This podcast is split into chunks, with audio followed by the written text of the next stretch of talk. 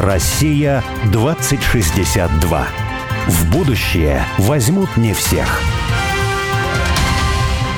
Меня зовут Борис Акимов. А я Олег Степанов. Мы авторы проекта «Россия-2062», штаба вольной мысли, цель которого создать модель позитивного и привлекательного русского будущего. Ну а 2062 – это символическая дата, и считается, что в 862 году Рюрика позвали княжить на русскую землю.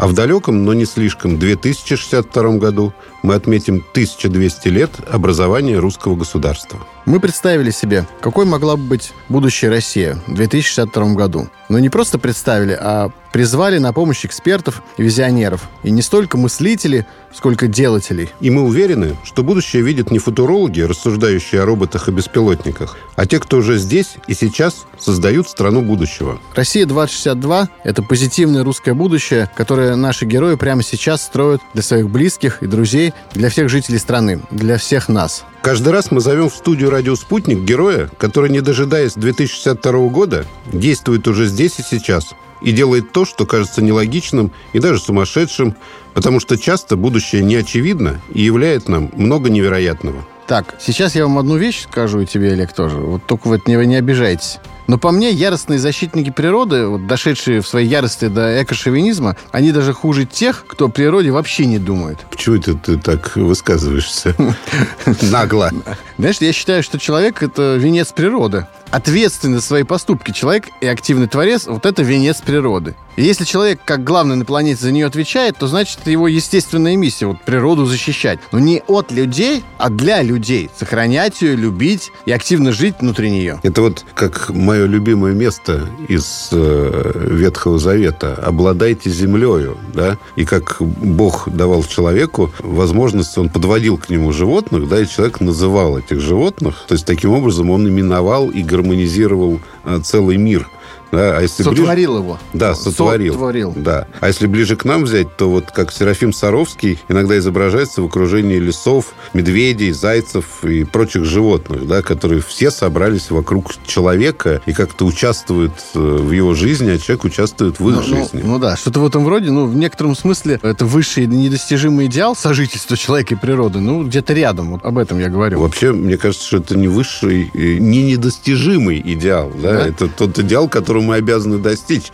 В всяком случае, мы с тобой, да? Произойдет экологическая катастрофа, которая вот, собственно, и происходит. Мне нравится, когда человека не сажают на 12 этаж в какой-нибудь новостройке в мегаполисе и ограждают от него природу и пускают его туда только за деньги. А здорово, когда человек это такой активный, ответственный сотворец природы. И вот мы сегодня для беседы о том, как в будущем построить жизнь человека и природы в согласии любви, позвали двух героев. Это Алексей Ярошенко, руководитель лесной программы Greenpeace, и Дмитрия Черепкова, предпринимателя из Тульской области, который создал интересный проект «Ясно поле». Дмитрий активный сторонник идеи выращивания новых лесов и сам на своих землях тоже выращивает лес. Дмитрий Алексей, здравствуйте. Да, всем привет. Здравствуйте. По доброй традиции первый вопрос у нас Олег задает. Так что прошу слово Олегу. Хочется же познакомиться с вами и угу. вас познакомить э, с радиослушателями. Алексею такой вопрос. Вы работаете в Greenpeace, и вы заведуете там... Лесным отделом. Лесным отделом. Вообще, в принципе, у меня такое штампованное, и я понимаю, что это неправильное представление о Greenpeace, но когда говорят Greenpeace, то сразу, значит, катер, какой-то танкер, штурмует этот катер-танкер. Себя приковывают наручниками. Да, да, да. Ну, в общем, это как бы такие безобразия праздники, возможно, какие-то рейдеры там. Ну, у меня было такое представление, что люди таким образом, ну, как бы, во-первых, э, ну, это такой экстремизм, да, экологический. Во-вторых, возможно, это такое даже рейдерство. Ну, люди поговаривают, да. Но вот потом я, когда увидел разговоры с вами, да, я понял, что это, наверное, не так, но все равно хочется, чтобы вы рассказали. То есть с опаской, да, относишься А может, это так?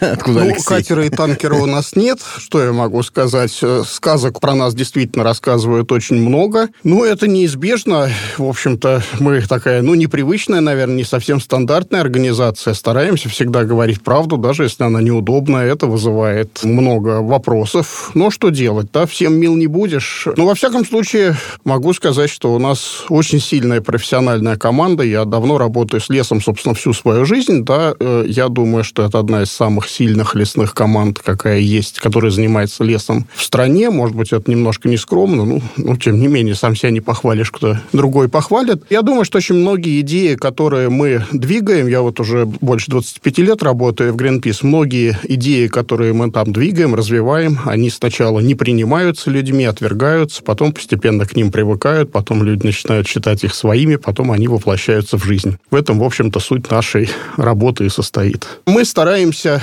превратить нашу систему обращения с лесами, которая устарела, наверное, лет там на 70 по сравнению с такими вот современными представлениями о том, как правильно обращаться с лесами, мы стараемся его превратить в что-то такое более современное, чтобы лес приносил пользу и людям, и при этом сам, ну, не истощался, не превращался в какое-то полное безобразие, да, потому что понятно, что людей много, лес им необходим, без лесной продукции человечество жить сейчас не может, и я думаю, что в ближайшие там лет 100-200 не сможет точно, но можно обращаться с лесом так, что и люди получат то, что им от леса нужно, и лес останется живым и здоровым. Вот мы, собственно говоря, стараемся объяснить, как это нужно сделать, да, и стараемся поменять и наши правила, и самое главное, отношение людей к лесу так, чтобы это стало возможно. А вот, Дмитрий, вам вопрос. Вокруг Москвы в советское время, по-моему, даже пшеницу, рожь выращивали, там овес наверняка выращивали, да, там, капусту, там, картошку. Были сельхозполя. По каким-то причинам сейчас это невыгодно, видимо. В основном поля там стоят заброшенные, ну, не только вокруг Москвы, на самом деле, в центральной угу. России. Севернее, много. в основном. Да. Угу. Ну, да, в, ну, в центральной России, где в не чернозем, во Да, в нечерноземье. И вот эта сельхозка зарастает, да. Говорят, что вот какие-то есть нехорошие люди, которые ее скупили уже, а они ее не пашут, и на ней не сеют, и надо бы ее у них отнять обратно.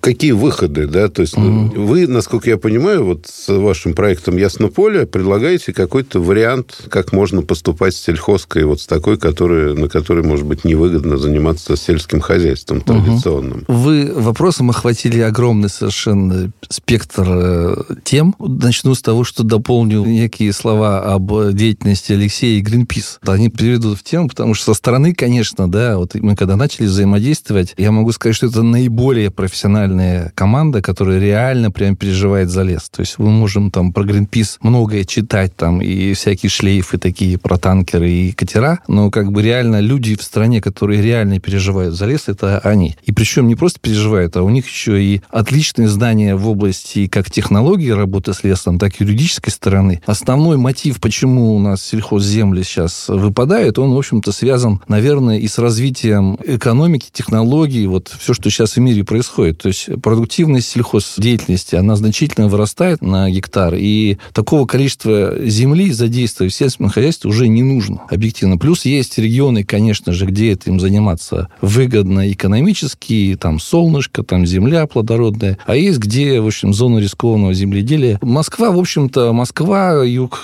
Тулы, это все зона рискованного земледелия, и выше это уже идет все такое. Где-то там, ну, в, скажем, в Ярославской области, как ни странно, там поля, и там растет неплохо, не знаю, с чем связано. Ну, не в Переславском районе. Не, да.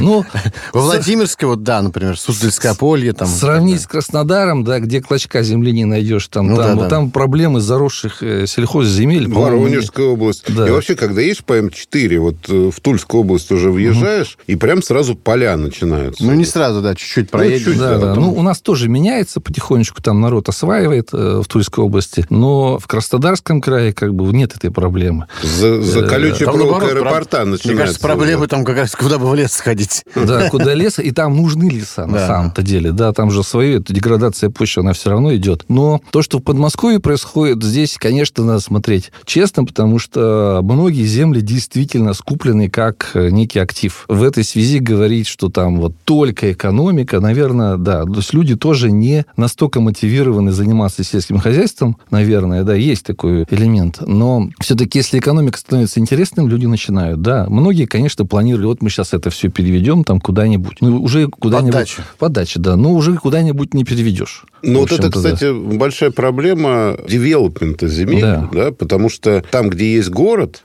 и тем более крупный город, там образуются вот эти вот пояса такой серой застройки, и новая Москва, которые там вот эти ужасные совершенно высотки строятся везде там, да, и коттеджные поселки, и вот эти дачи. Ну, создается, я бы сказал так, некрасивый пояс, на самом деле, вокруг города. Людям хочется на природу, а вот как Поэтому с они идут быть, дальше это еще. интересный вопрос. Да. Не, подожди, Ну, пусть Дмитрий расскажет про то, как Да. он дошел Да, до да, идеи да, да, выращивания да. лесов на Селиховске. Э, Собственно, проект наш Яснополе, он начался с созданием своего пространства, да, со своими правилами, своим отношением к земле, к тому, что дает земля, к тому, как жить на земле. Когда начинаешь интересоваться вообще, как выращивается сельхозпродукция, там, или как она дистрибуцируется, там, какие химикаты там используются, минеральные удобрения, там, и все пестициды и т.д., то, в общем, как-то не возникает желания ее кушать, скажем так, да. Или, ну, вот это наша земля, которая вот она стала зарастать, брошенная 30 лет, вот там ни- ни- ничего не росло на тех полях, которые мы купили. И идея создать такое вот гармоничное, назовем так, хозяйствование с землей вместе, да, когда вот в таком содружестве, да, ты с ней и красоту этой земли сохранить, да. Конечно, есть красота в пашне, я тоже вот сейчас замечаю, когда все там, у тебя ровный лук такой, там, стрижешь его, тоже красиво. Но вот куча всего наросло прекрасного, там, деревьев и так далее. И это тоже можно все использовать. У меня, например, коровы пасутся, вот, и когда у них есть деревьев, они вот когда Тень. в тени просто все там, ну, у нас наше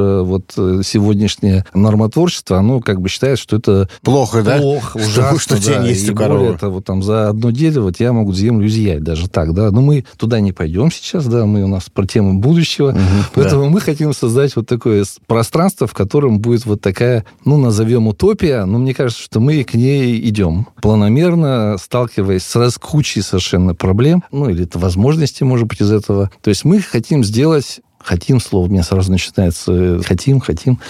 Ну, я думаю, Сделали что уже делаем. отчасти, да, делаем, да, делаете. деревню, в которой мы называем, там, наш проект называем Яснополе «Живая деревня». То есть деревня, в которой будет вот это, собственно, будущее, да, в которой не то, что мы будем видеть будущее, в котором наши дети смогут увидеть будущее. Это, наверное, самый сложный вопрос, как это сделать. Здесь пока мы ответа не нашли, ну, мы конкретно, я конкретно там, да, но какие-то идеи вижу. Потому что дело не только в комфорте, да, конечно же, да, мы понимаем, что жизнь людей в мире, она как комфорт повышается, да, и какие-то там есть планы по реализации, какие-то общественные важные там возможности, ну, то есть встречаться вместе, там какие-то коллаборации создавать, творить, да. В деревне представить, что кто-то этим занимается, ну, очень сложно. То есть есть некоторые гении, там, не знаю, таланты какие-то там, которые занимаются каким-то ремеслом, художники, там, вот они находятся в деревне, у хорошая связь с землей, и они-то что- что-то творят. Такое встречается. А так, чтобы целое общество развивалось в деревне, это такая задачка, ну, непростая. Настолько интересная, да, чтобы стало интересно людям там жить. Ну и что у А вас как это вот- связано да. именно с лесом? Вот мне С лесом, так, чтобы эту э, тему. У нас всегда считалось, что драйвером развития сельской жизни является сельское хозяйство. Ну, то есть вот как бы концепция, да, и на сельхозе она до сих пор такая. То есть что вот... э, И это так, наверное, в южных регионах. А лес, ну, он там есть, да, то есть это как часть сельской территории. Я уже про экономику, конечно, могу тоже сказать, потому что ясно, что вот э, цифры по заброшенным уже зарастающим сельхозполям, они такие, что если на них продолжать просто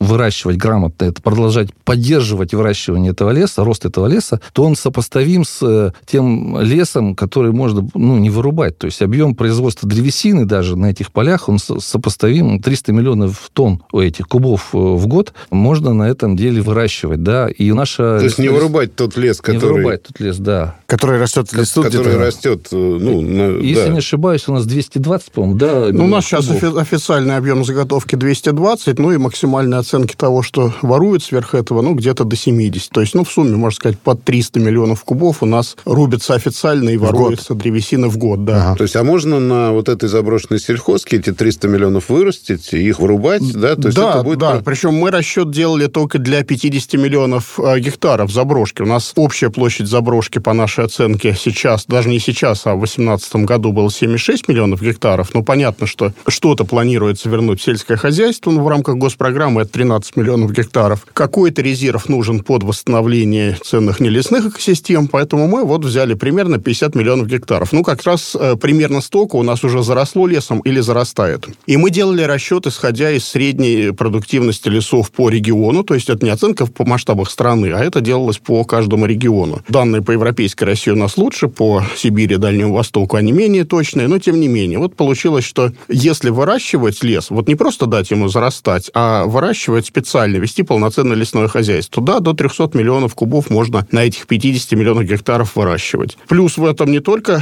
тот, что можно сохранить дикие леса. Понятно, что это такая идеальная картина. Мы никогда не перенесем все лесопользование на какую-то новую территорию. Ну, потому что в той же тайге там тоже поселки живут за счет леса. Но в значительной степени, да. Но плюс еще в том, что это дает людям работу, потому что сейчас это дармовый бросовый ресурс, да, вот эти вот заброшенные земли, это источник проблем для любого хозяйственника, потому что это штрафы за лес, за сорняки, это источник пожаров, потому что если это не ресурс, который можно использовать, то его жгут. Ну, плюс там штрафы способствуют тому, чтобы жгли. Ну, лучше тайком сжечь, чем явно заплатить 700 тысяч рублей, а через три года потерять землю. Поэтому жгут – это очень значимый источник угроз. А можно превратить его в источник доходов для населения и средств для развития территорий. Ну и самое главное, в забрасывании сельхозземель нет никакой трагедии, потому что вот если мы посмотрим, например, на леса Подмосковья и вообще средней полосы, то почти все леса, кроме болотных, они имеют следы, что когда-то они расчищались под сельское хозяйство. Да, вот, или, кстати... или в порядке подсечного огневого земледелия, это, в общем-то, просто все леса, кроме, кроме совсем мокрых, или в порядке э, расчистки, забрасывания уже в более поздней эпохе. Но это происходило всегда, происходит сейчас, не только у нас, это, в общем, такая, ну, глобальная тенденция, по крайней мере, для северных стран. Просто надо ее, ну, не воспринимать как трагедию, воспринимать как что-то такое, как нормальный элемент жизни, да, и... Что-то меняется. Да, что-то меняется, надо не бороться с этими лесами, надо их просто разумно выращивать и использовать. Кстати, я был на Валдае, в Северном Валдае, там такой есть Акуловский район, уже Новогородской области. Он очень красивый, потому что там более 200 озер ледникового характера, в основном там очень красиво. И вот я там был с биологами, и они мне говорят, Олег, как ты думаешь, вот сколько этому лесу лет? А там такое впечатление, что ну, он дремучий такой район достаточно, и вот прямо вот тайга такая, вековые сосны, там, хочется сказать вековые сосны. Я говорю, ну, там, наверное, лет 200, там, лет 300. А они мне говорят, нет, говорит, это вот хрущевское укрупнение колхозов, и, соответственно, вот колхозы превратились, ну, и совхозы в такие вот большие промышленные предприятия, вот огромные трактора, поэтому мелкие поля вот невыгодно было уже вспахивать. И там есть, э, был такой краевед, мужчина, который написал книгу «Вот моя деревня», а еще он поставил, начиная с 16 века, где были деревни, везде поставил такие маленькие бетонные пирамиды плитки с надписью названия этой деревни. И вот удивительно, лес лесное озеро, и по берегам этого озера было три деревни, а озеро всего длиной километр, а шириной там, ну, наверное, метров 500, да, три деревни. То есть вот я так понимаю, что люди, ну, когда семья разрасталась, да, то просто уходили там за километр, за два, да, вырубали лес. И в 19 веке проблема была с лесами, да, их действительно вот в европейской части России, как сейчас в Европе, то есть они были почти под ноль там сведены. А потом, когда укрупнялось просто методы ведения сельского хозяйства, да, то потихонечку обратный процесс происходил, правильно? Да-да-да, ну плюс Россия была в основном деревянной, то есть почти все поселения, даже города были деревянными и топились почти исключительно дровами, поэтому потребление древесин, ну мы анализировали там для 19 века, начала 20 века, по потреблению древесины многие регионы, они сильно превосходили нынешний уровень, поэтому да, интенсивность заготовки, интенсивность расчистки лесов была гораздо выше, чем сейчас, и лес в первой первой половине 20 века вернулся на многие земли.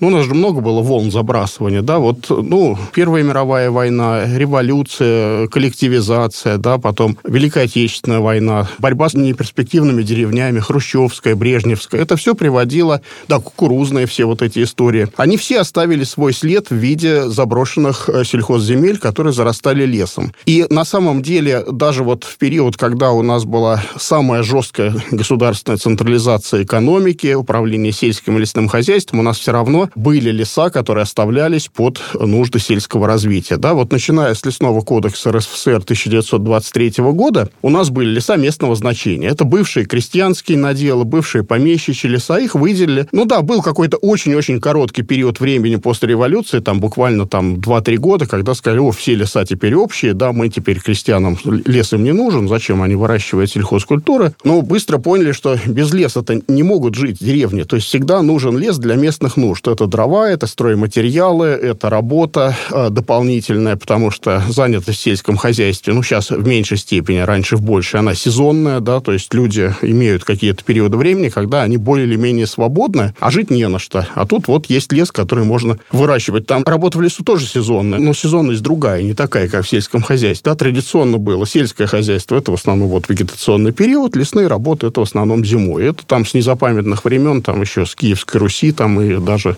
это я скажу, что это даже еще с времен неандертальцев, наверное, было. Поэтому нет трагедии в том, что у нас забрасываются эти земли. Это просто показатель того, что сельское хозяйство становится более эффективным, более централизованным, более современным. Этот процесс не остановить, да, то есть он будет идти. Наша оценка, что вот если оставить все как есть, значит, те тенденции, которые есть сейчас, то неизбежно еще где-то там 20-25 миллионов гектаров выбудут из сельскохозяйственного использования до 30-х годов. А вот скажите, вот если все-таки перейти к такой проекции в будущее, вот как хотелось бы, как нужно, да, вот мой прадед Иван Павлович Степанов, он был участковым агрономом еще при Николае II. И я обнаружил не так давно какие-то книжки тоненькие, которые он там издавал, и он говорит о том, что крестьяне должны пользоваться лесом не только там дрова заготавливать, а ухаживать за лесом, пасти обязательно там свой скот, да, и лес пришел в порядок, да, то есть подрост как-то меняется, да, вот он не превращается в такое заросшее Кощеево царство. Это правильно или это может быть неправильно с точки зрения современной? Как в будущем Ну, я думаю, быть? что не все, что было правильно 100-200 э, лет назад, будет возможно сейчас, да, сейчас все-таки такого массового выпаса скота нет и, скорее всего, уже в таких масштабах не будет, да. Ну, в принципе, это Но, хорошо. В, в принципе, если это какой-то там вот деревенский припоселковый лес, ну да, конечно, это давало свой вклад, и надо сказать, что очень многие наши леса, они до сих пор имеют следы интенсивного выпаса, потому что, конечно, да, выпас, он сильно влиял на то, как будет выглядеть лес. Это может быть плохо, Но он чище становится из-за этого? Ну, где-то чище, да, да, ну, конечно, да, то есть весь, весь подрост в кустарник, mm. он, в общем-то, выедается, да. Это может быть плохо, если это дикий лес, который нужен для сохранения такой вот естественной динамики природы, естественного биоразнообразия, там это плохо, да, но если это лес вблизи поселений, то это может быть хорошо, да, но, опять же, это зависит от того, что мы считаем хорошо, что плохо. Дмитрий, у меня как раз вот вопрос к вам. Просто я знаю, что вы выходили как-то на президента страны и на какие-то другие органы власти с идеей того, чтобы вот люди смогли официально выращивать лес на сельхозземлях, заниматься этим как своим бизнесом, как делом, чтобы их не штрафовали за это. И я знаю, что вы добились определенных успехов. Вот расскажите про это. То есть, ну, как ваша э, борьба прошла? Нет, а вот интересно, наверное, еще, чтобы про деревню. Вот если она какая-то необычная деревня, потому что я так понимаю, что это завязано на использовании сельхозки. Да, мы сейчас выступаем за создание новой отрасли, вот этой лесоводства на земле сельхозназначения, и наша цель как раз вот э, вовлечь собственников вот этих земель, которых много частных, которые не знают даже, что это можно делать. То есть у них растет этот лес и растет там, да. А если вовлечь именно в ответственное лесовыращивание, то как раз ну, это вот одна из задач, когда эту отрасль создать. Потому что возможность есть, но если ничего не делать, там вот инфраструктурно, просвещая людей, да, то никакой отрасли не появится. Но если действительно важный вопрос, а что вот конкретный человек может делать с этим лесом, да, то что, ну, не, нету навыка вот этого там опыта переданного там, да, поэтому важно, у нас там в стране около по-моему, 143 тысячи фермеров, я сейчас не помню, там, или 170. И среднее хозяйство там, да, что-то около 50, по-моему, гектар. И, соответственно, вот на этом объеме земли можно вполне себе выращивать лес и иметь там доход до 6 миллионов рублей в год с леса. Вопрос, что с этим делать, да, то есть вот он, у него лес появился, дальше что он его продавать будет? Где-то может, а где-то не может, да. Мы, собственно, вот двигаясь в эту сторону, создали сейчас ассоциацию частных лесоводов, лесовладельцев с целью как раз эту отрасль создать. Там у нас первая задача это правовые основы сформировать, и вот огромную работу на самом деле здесь сделал Greenpeace уже, да. Собственно, они единственные, по большому счету, кто смог вот этот вопрос поднять туда наверх, и у нас ряд постановлений в стране случился. Ну, давайте мы вот как оживить сельские территории, может, уход за лесом, может быть, еще за чем-то. Чем-то, да, за природой. А поговорим в следующей части нашей передачи. Сейчас прервемся на две минуты на новости. Россия 2062.